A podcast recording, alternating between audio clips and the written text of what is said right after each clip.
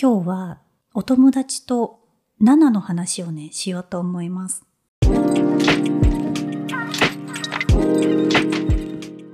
白井陽ちゃんです。こんにちは、白井陽です。よろしくお願いします。えっと、白井さんはですね、あの、なんて紹介したらいいんでしょう。会社員をしながら、あの、ブログを書いたり、創作を展開している。ね、すごいライターもやってますもんね。まあ今はやってないですけど、まうんあちょこちょこやらせていただいたことはあります。はい。でね、なんでこんな急に 7の話かっていうと、あの、我々少し前に矢沢愛店にね、一緒に行ってきたんですよ。はい。で、ツイッタースペースで、7の話無限にできるっていうことに気づき、はいあのツ、ツイッタースペースでちょっと話した内容と被るけど、改めてね、ちょっと矢沢愛さんと7の魅力とか、会社員とか働く女になってから、ん、うん読んだ7のなんか拡張性みたいなところ をお話しできればなと思います。なんかこう今って趣味が細分化してるけど、うんうん。あの頃に読んだ漫画って誰とでもこう語れませんいや、でも本当にそうで、私たちの世代の女性って大体7通ってますもんね。そう、7かアリナッチですよね。あ、アリナッチね、そうですね。そうそう。 でもこれくらい、あの、矢沢相手もチケットがね、すごい勢いで売れちゃってたから、うんうんもうこれは先にチケット取らなきゃって思って、パってもう予約ページを開い て、何日か何日か何日空いてるみたいですって言って、こううんすぐ連絡したんですけど、白井さんに。7ってさ、こう、で、最初に触れたのは中学生とかですよね。多分中学生から読み始めたような気がしますね。小沢さんいつからですかでも私はクッキーでも読んでた記憶があるから、まあ、いつだろうでも、まあ、小中学生なのかな、うんちょっと時系列が曖昧ではあるんだけど、うんうん。全然違いますよね。違う。お大人になってから読む7とう、ん昔なんとなくうんおしゃれなものとしてぼんやり読んでいた7は違う。いやもう全然違いますよね。なんか私初めて読んでた時は、まあ、子供だったからっていうのもあるけど、まあ、ずっとその小松菜奈八の方に共感していてまあ八はまあいろいろ妊娠とかねいろいろあるんですけどその時もずっと「うわ八切ないかわいすかわいそうじゃないか八切ないな大丈夫かな」っていうふうにハラハラしながら読んでたんですけど大人になって働き始めてから数年経って読み返すとえちょっとこんな感じだったっけもうちょっとしっかりしてくれみたいな感情生まれて はい。はいなんか結構なんだろうそのノブと匠のことに関してもなんか説明しなさすぎじゃんって思ったりとかああと仕事の面でも、なんかせっかく出版社決まって、できる女っぽいじゃんって働き始めたのに、無断欠席して クビになって、それで、駅のベンチで泣くみたいなところとか、えー、ちょっとしっかりしてみたいな傘、肩を揺さぶりたくな るようなところとかあったりして、あ、うん。結構全然印象違うなっていうのを思いますね。私ね、逆なんですよあ、。逆、私、あの、ご近所物語のうん美香子ちゃんみたいに、はい。自分で切り開く女の子にすごく憧れてうんうんたから、最初そこからのギャップというか、うんうん、あれれみたいな。この8はうん大丈夫かみたいな子供ながらに思ってたんです。うんうん だけど、こうやって働く女になって、うんで、なおかつ書体を持って、うんうん書体を持つってやだな、なんかやだな。なんかやだな、課長不正にこうなん か、過不調、過不調性になったようで嫌なんですけど、うんうんなんか、あのーこういうふうに自分の仕事を理解した上で寄り添って快適にこう尽くしてくれるっていう存在は、うんこれはこれでうん仕事、外で働くとは違うけれどうも、んこれはプロフェッショナル労働というか、うんうんすごいぞ。7。あ、間違えた。8って なってます。あーでもそれ私それで言うと2回変遷があって、はい。最初は「7かわいそう」で次が「7大丈夫?」になってで今結構「8すごい」みたいになってるんですよ。はい。でそれブログにも書いたんですけどなんかハチって、すごく、なんていうのかな、愛嬌とか、切り替えの速さすごいじゃないですか。すごい。すごいですよね。で、ハチって、なんか本当にブレないっていうか、昔から私の夢はお嫁さんって決まってて、恋愛はしたいけど、相手はコロコロ変わってよくって、そんなに引きずらないで次の人、また次の人って好きな人を作って、ちゃんと二十歳で夢を叶えてるんですよね。いやー、なんかそこのブレなさ、目的ん。を遂行する能力といいうやか、いや。決める力ですよね、それも。なんだかんだ。なんか流されながらそうも、そう。うん自分を求めて、こう、うん自分とハマる人をその時その時でうん。見つけてるから、そうそう。なんかこう、振り返ると、うん。あほーみたいな。なんかもう私の頭の中で、あ、結局こういう子が持ってくんじゃんみたいな。もうんううんジュースジュースが流れちゃうんです よ。はいはい。 ハロプロ。そうごめんなさい。ハロプロの話になったけど、うんうんこういうふうに素直に人に甘えたり、うん弱音吐いて泣きつく。うん。泣きついてピシャって言われるんだけど、うん結局周りがさ、蜂を甘やかすじゃないです か。 そうですね。この能力って、うん白井さん、どうです、いや、ないですね。なんか私、これ本当ブログに書いたことにもかぶっちゃうんですけど、なんかあの、ハチのすごいところって、なんか、ナナみたいな、どう考えても近寄りがたい、オープンじゃない人に対して、すぐに心を開いて、は一緒に住もうよができるのもすごいんですけど、その後も、これがしたい、あれがしたい、お願いを、なんかもう本当に、なんだろうな、さらっと言えて、うん、ナナは結構ピシャッと「やだよ」とか「あんたがやりな」みたいな感じで言われても「えーん」で済ませるんですよね。はい。で「えーん」で済ませてその後なんか特に「じゃああの子はもうそういうのが嫌な子だから言わないどこう」じゃなくて「でもやりたいんだもん」って同じようなことを何度でもお願いができる子だと思うんですよね。めげいないんだよやめね。げないんです よ。あの力って、うん後天的に身につけられるものじゃなくないですでもか本当にそうなんですようんね。なんかこう過去のうん自分の行いとかに胸を手を当てて さ、こう見てみるうと、んうんうん敗因はあの時に素直に言えなかったからみたいな恋愛 がもう死ぬほどあるわけじゃないであすりか。ますね。うんってなった時に大人になってやっぱ小松菜奈八、すごいってなる。なる。うん、でさ、でさとか言って あの結構こう漫画で例えるとかってほらおじさんはいつも「ドラゴンボール」で例えてるけ どもう若者はわからないよみたいなのとか、うんよくねネタにされるじゃないですか。うんうんだけどなんかアラサーミドサーアラフォーくらいまではうさ、んだいたい7いけるからあそうなんですよねそうなんかずっと7の話するしちゃいますよね。そうなんか7ってなんか恋愛と夢と人生と仕事が詰まってるからそうそなんか小松7、うん8の方にちょっとムカつくかどうかとかで、うんうんうん労働に対するコミットメント力わかりま せんうわかるそれそう、私もちょっと7はちょっとあれかな、新卒できたら困っちゃうかなって思うんですけど、でもカラッとしてるしうんう、ん切り替えがあるから、うん多分ツイッターに愚痴書くかもしれないけど、オープンなところではそんなにうんなんかやらなさそうだうんし、うんなんか切り替えがうんまあうんもう最悪とか言っておつもねの人に結構言ったりするけど、うんそれがなんかあんまり引きずらない明るさはうんうんあるなとか、そこはすごいなって思ってる。なんかハチは新卒で入ってきたら困っちゃいますけど先輩だったら結構良くないですかわかる。多分「お願い」って言ってくれるしうん私も「困ったんですよ」って言ったら多分張り切って「やるよ」って言ってくれる気がしてはい。でなんだろうハチってなんかちゃんと張り切って人を助けようともするんですよね。納期に間に合うかどうかはわからないけど、あーそそうこそうそうそう それはは困ったそうところなんですけどそね。うなんかすごく仕事ができるとかはい。そういう期限を守るとか、そういうことじゃなくって、なんでしょうね。あの、周りを明るくする力というか、うんその、切り替えの速さうんなんか、昨日はムカついてたけど、今日はご機嫌みたいなのって、なんか、あんまり、こう、社会人だったら、なんか自分の機嫌とかテンションを一定に保たないといけないみたいなのあるじゃないですあか。りますね。でも7、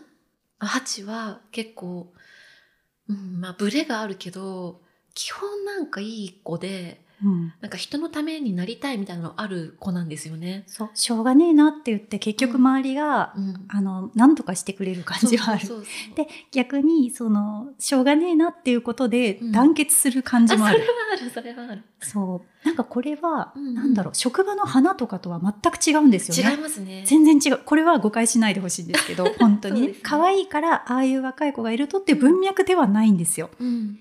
ねえ、なんか、すごい、こう、わかるう。んわかるって言って、 二人で喋ってわかる。なんか、仕事ができない、なんか仕事ができる方ではないと思うんですよね、正直。はい。でも、なんか、ああいう人が一人いると、うーん、空気、まあでも出版社の例があるからあんま一概には言えないのかな。でもなんか結構、私個人としては、最初は、なんか、社会人働き始めて数年の時は、もう絶対一緒に働きたくないタイプだって思ったけど、はい。今一緒に働いたりとか、まあ、友達として近くにいられたら私もすごい好きになっちゃうタイプって思ってうん怖いです、小松菜怖奈いよね小。松菜奈怖いです 結局我々は翻弄されるっていう。そうそうそうそう。え、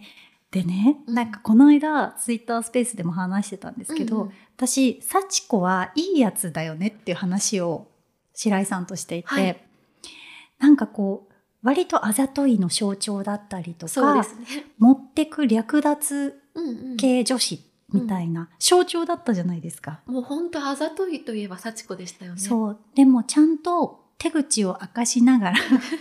わざとだよ。その、名シーンですよ。あうの、ん終電だって分かってるのに、あの、ヒールでうん、こう、駆け上がって、で、靴が脱げて、終電を逃すって いう、すごいシーンが、うん幸子とね、庄司の間であるんですけれども、うん、わざとだよって、なんでそんな靴履いてくるかなっうてん言われて、ねえ、言え、言えない言えよ。な言えないしその後結局タクシーで一緒に帰ることになるんだけど、はい。タクシー代を庄司が出すって言ってもお金渡すんですよねそうそう。で彼女がいないる人にはおごってもらわない主義なのって言ってちゃんとちゃんとさっと帰るんですよね。そう。なんか引き際、去り際の良さと、うんあと別に2番手にはなりたくないですからっていう意思表明みたいなのうんうが、ピシャッとあの時点でうんあるわけじゃないですか。うんうん私、なんか当時はそんな、なんだ ろう、うんね、あの、10代で読んでるから、うん全然その凄さみたいなのをうん分からなかったんですけど、あれ強い女だなと思って、うんすごくない、うん幸子めちゃめちゃいい子じゃないってい思っやて。そうなんですよね。そう。で誰が悪いかって言ったら庄司が悪いんですよそね。うなんですよ。なんか、幸子って、あの、結局ファミレスで、えっ、と、庄司と一緒に出てくるのがバレて、なんか、7と8に見られちゃって、ちょっと修羅場みたいになるじゃなあいでりすか。ます。ね。うん。あの時も、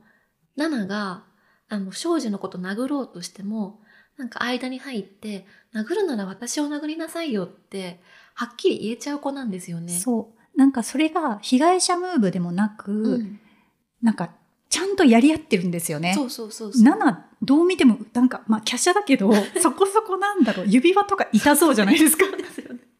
してたそのシーンでしてたからちょっと記憶が曖昧なんですけど、うんでそこに臆さずに飛び込めるっていうのは、うん腹くくってるなって思う、そうですようね。ん、絶対やり合いたくないですもん。やり合いたくないし、なんか、あれは、8個目線で言うと、まあ、彼女、8はわかるじゃないですか。で、7に対しては、まず、え、誰じゃないですか。うん、その、得体の知れない女、かっこ強そうに対して、なんか彼氏の前に立ちはだかれるっていうのは結構勇気のある女の子だなっていうふうに思いまわすかね。ります。そう大人になると幸子も再評価したくなるっていう。ん。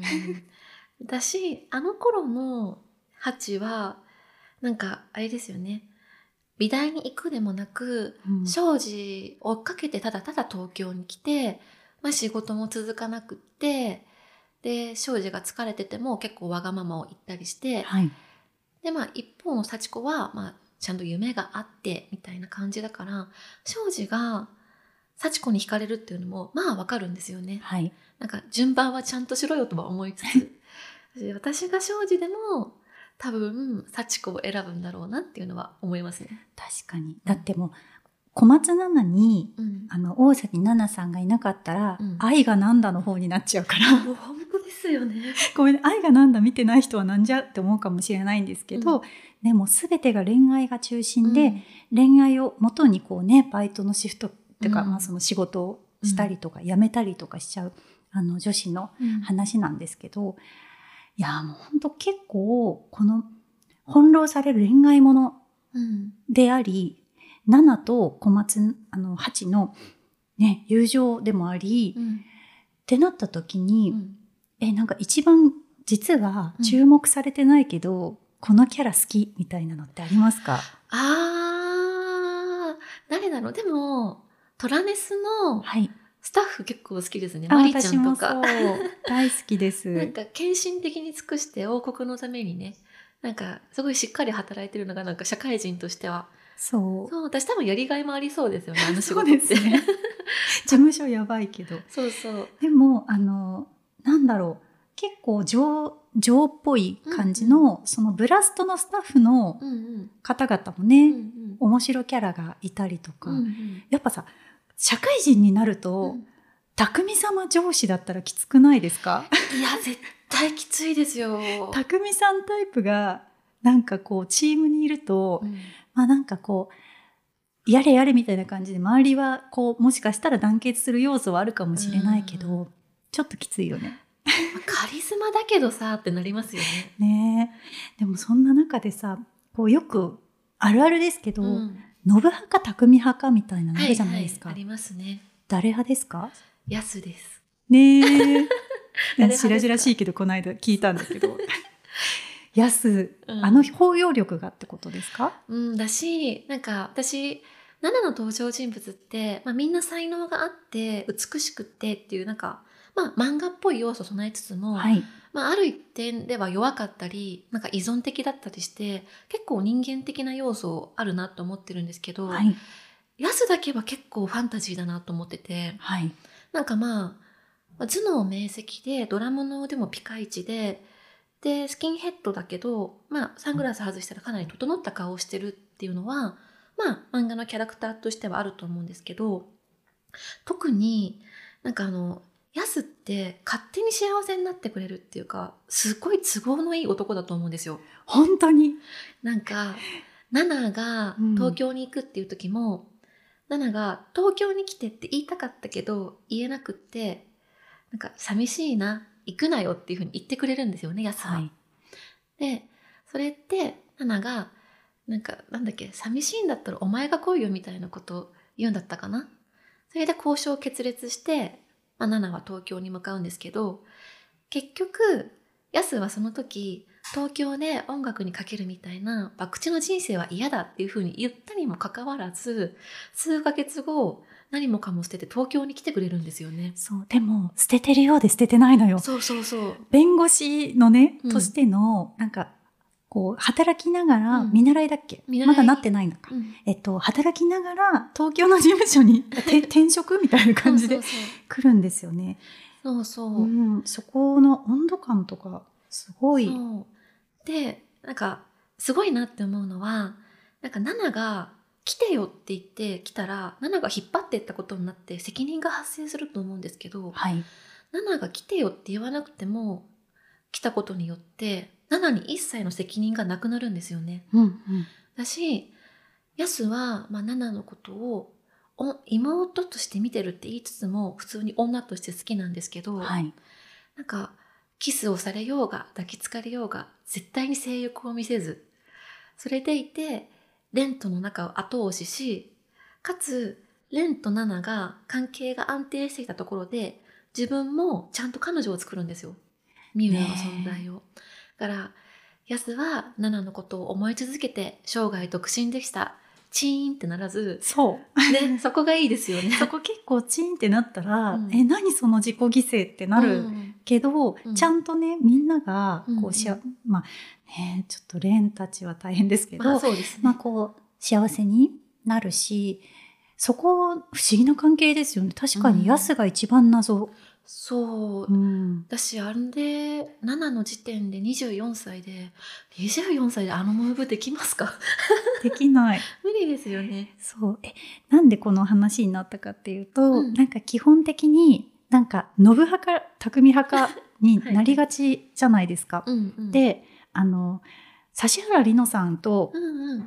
あの、宮脇さくらさんうんが、あの、ルセラのね、いはい。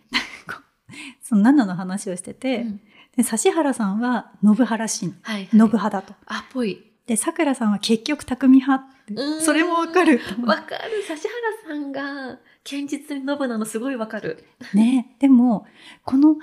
指原さんも宮脇さんも自立して、うん、なんかこう、いろいろね、もう何もかも持ってるってそうですね。なった時に、うんそこで意見割れるのも面白いなって思あっあて。確かにそうですね。そう。うん、なんか面白いし、ちなみに、うん、かまいたちの濱家さんも、うんノブ派。違うノブが浮かんじゃう。 そうですね。癖が強いのノブさんです癖が強いね。ね、濱家さんノブ派なんだ。へえ。へえですよへね。ーでもなんか確かに仁義大事にしそうじゃないですか。確かにね。うん。なんか匠派そっか宮脇さくらさん匠派なんですね。うん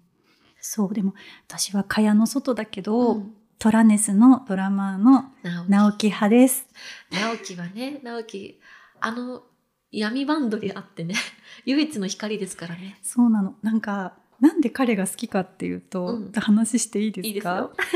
なんかこう結構危ういね、うんその薬物的なものだったりとか、まあ、いろんな問題があるうん、んですよ友人に。だけど、ど、学生時代からの友人とバンドをやってうん匠みたいな王様気質がいて、うんでもちゃんとその匠が快適に動けるようにしつつ、うんちゃんとその蓮もケアするんだけど、うん距離感すごくないですかそうなんですよねベタベタにならないですもなんね。らない、彼だけがうんちょっと遠いところにいるんですよ。うんうんうんだけど、あの、なんだろう、情報、まあ、とある情報、まあもはやネタバレとかないと思うんだそうけでど、とある情報を掴んだらう、んこう、あの、連絡をしたりとか、要所要所でちゃんと仲間たちに寄り添うんですよね。うんうんただ、見て見ぬふりをするようなところもあんまないし、うんうん確実にやばそうなとこでは距離があるって いう。うんなんか、あんな人間関係の築き方っうてんできなくないですか、うんポジショニングが絶妙ですもんね。絶妙。なんかトラネスは、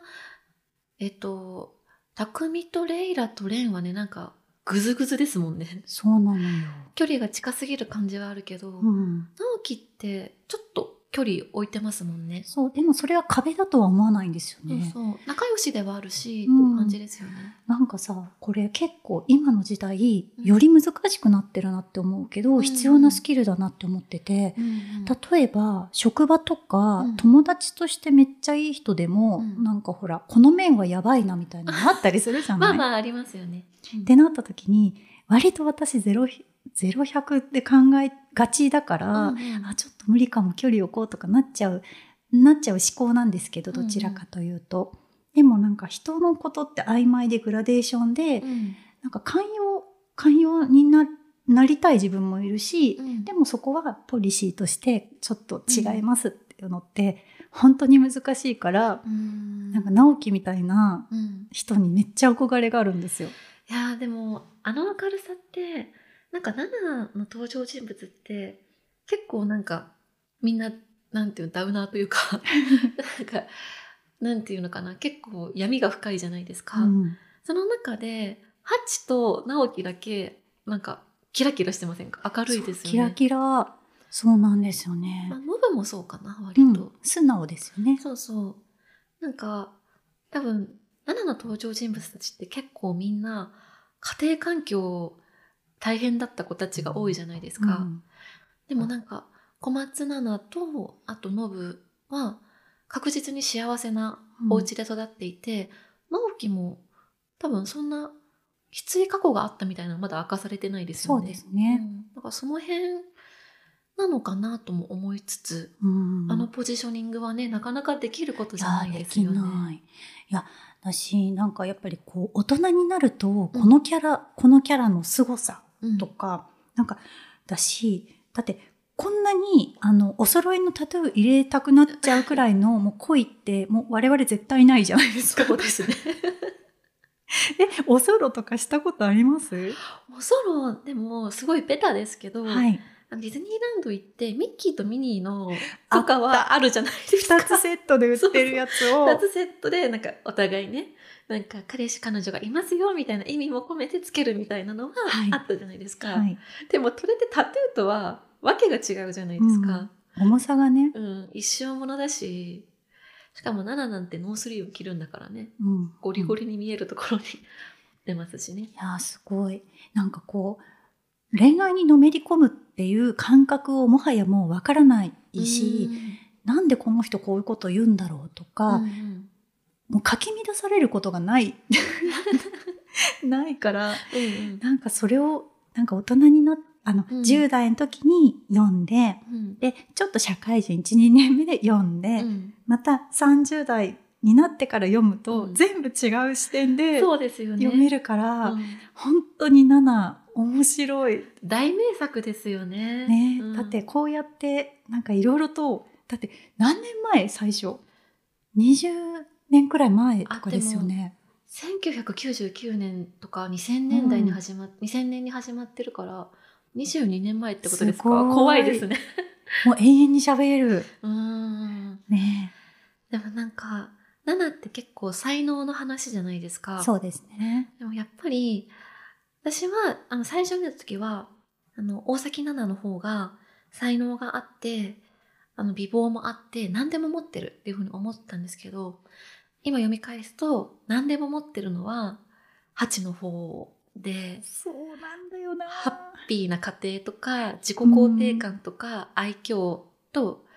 回復力の強いメンタルうんあと心身健康なんですよね本当にうん、いだから心身健康がこんだけ強いって大人になってから気づきませんかや本当にそう健康第一です、そう健康メンタルの健康は特にねうん大事ですよね、私なんだろうあの結構無計画にお金使うじゃないですか、うんうん蜂って、うん お金いつもなくなっちゃってますそうなくなっってわーとか ね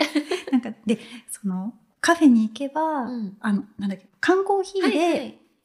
100円、当時110円そう時代感じますよね買えるけどでも私はカフェで飲 うむんのが好きっうんていうシーンがあったりするんだけど、うんそれもそうなんだよな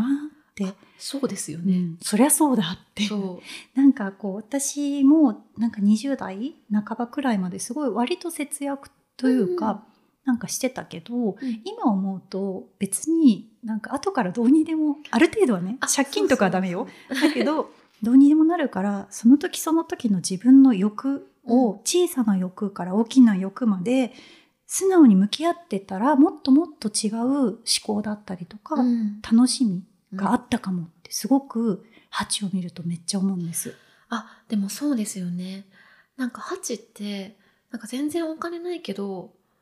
洋服買っちゃおうみたいな思考になるじゃないですか、それってまあもちろん生活があるんだからねっていうのはあるんですけど、い、でもそれも大事なことですよねそう今欲しいものしたいことに素直にあの行動するっていうのってすごく大事なことで、それってやっぱりそれをできるできないとか考えずにあの子はできるんでしょうね。そうもちろん節約とか工夫しながら楽しむっていうのもそれはそれで素晴らしい、うんをなんかいつさこっちとらさいつうん寝たきりになったりとか、いつねあの、まあ、人生長いですから、若い頃の記憶楽しみとかを何回も何回も読み返すわけじゃないですか自分のそうそう心のページ を。そうですね。なんかその時に自分がどんな服を着てどんなものに囲まれてどんなメイクで、そこの若い自分がいるかって、うん結構大事じゃないって今思うようになって確かに。だからなんかこうしっかりしてないなって思ってたハチのことを今はすごいリスペクトしてる。うん。いやでも本当にすごい女ですよね。ねえうん最高。最高の女。皆さん本当にね働く女になってから読む7ぜひ味わってみてください。読んでみてください。はい。では白井さんでした。ありがとうございました。働く女とまるまると聞いていただきありがとうございます番組のご感想はハッシュタグ働く女とでお願いしますまた番組をフォローしていただきますと更新通知などが届きますぜひこちらもよろしくお願いいたします